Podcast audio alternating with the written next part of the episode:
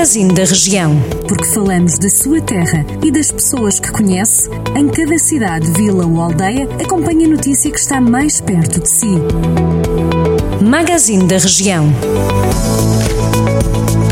Passamos em revista algumas das notícias que marcaram esta semana por alguns dos conselhos do Distrito de Viseu. Começamos por Mangualde, onde vai ser possível até dezembro fazer rastreios de cancro da mama. Os exames estão a ser feitos no Centro de Saúde local e coordenados pelo Núcleo Regional do Centro da Liga Portuguesa contra o Cancro. Está lançado por isso o apelo às mulheres de Mangualde, em particular com idades entre os 50 e os 69 anos, para participarem no programa de rastreio de cancro da mama. Esta unidade móvel de mamografia digital que está estacionada no Centro de Saúde de Mangualde tem as portas abertas de segunda a quinta-feira, entre as nove da manhã e a uma e meia da tarde, e entre as duas e as sete da tarde. À sexta-feira fecha um pouco mais cedo, às cinco e meia. Passamos já para Oliveira de Frades, que recebe esta sexta-feira o primeiro de nove concertos marcados para Terras de Lafões, na iniciativa Património Musicado. Depois da primeira atuação, junto à Igreja de São Pelágio, já depois das nove,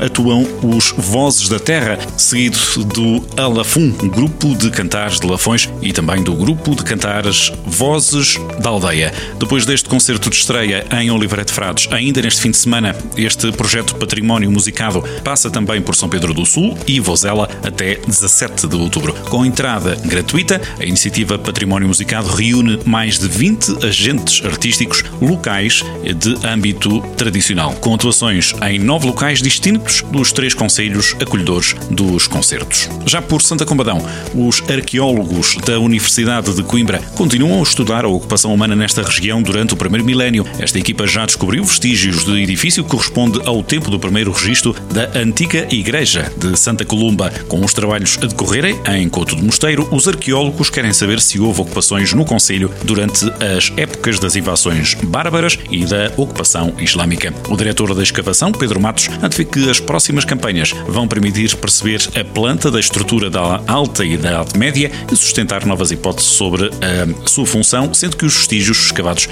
deixam antever um edifício de dimensões consideráveis, sustentando a tese de que terá existido lá um pequeno mosteiro na zona. Continuam a acompanhar tudo o que se passa na região, aqui na rádio, à boleia do magazine da região e sempre em jornaldocentro.pt. Jornal do Centro, a rádio que liga a região.